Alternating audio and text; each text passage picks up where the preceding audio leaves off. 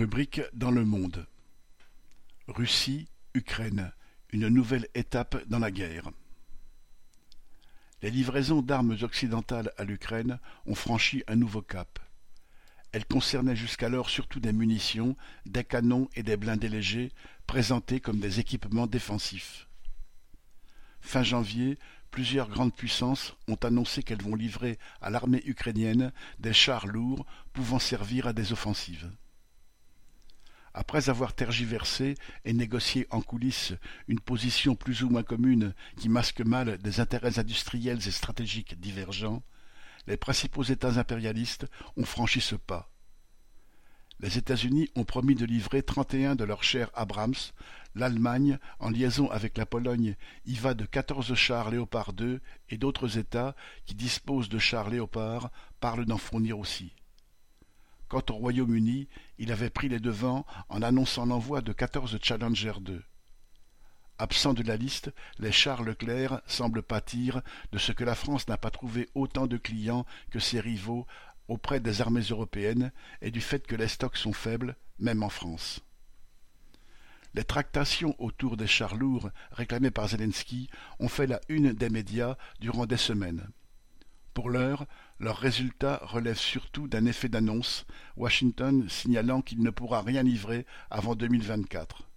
Berlin, lui, dit que six mois au moins sont nécessaires pour préparer les tanks promis et former des équipages, et le son de cloche est le même du côté de Londres. Quant à ceux qui se présentent comme des experts en questions stratégiques, ils précisent que, sur le terrain, des chars lourds ne peuvent faire la différence que s'ils disposent d'une couverture aérienne suffisante, ce qui est loin d'être le cas de l'Ukraine. Zelensky demande donc dans la foulée que l'OTAN lui fournisse des avions de chasse, à quoi Biden rétorque, tout comme le chancelier Scholz, qu'il n'en est pas question. Macron, lui, voit là un créneau et déclare citation, ne rien exclure. Peut-être rêve-t-il de damer le pion à la concurrence en casant quelques rafales en Ukraine. Sous différentes formes, et même si c'est à plus longue échéance que ne le laissent penser les communiqués officiels, les armements déployés en Ukraine vont donc croître en volume et en puissance destructrice.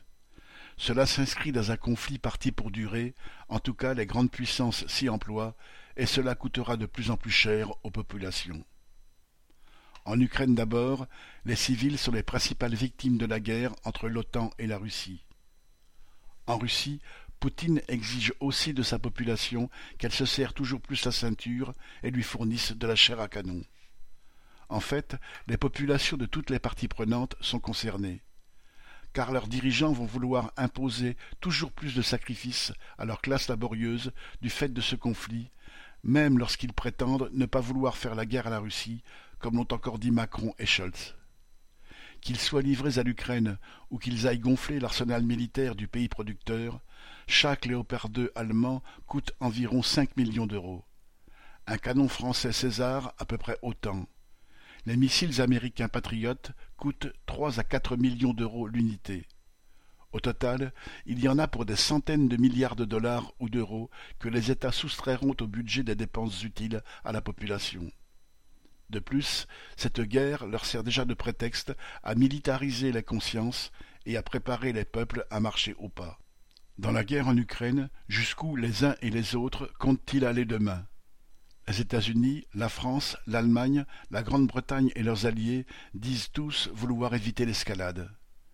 Mais cette guerre leur permet de faire exploser leur budget militaire. Les fournitures d'armement contre la Russie franchissent ainsi de nouveaux paliers, tendant encore plus la situation en direction d'une guerre généralisée. Charles Legoda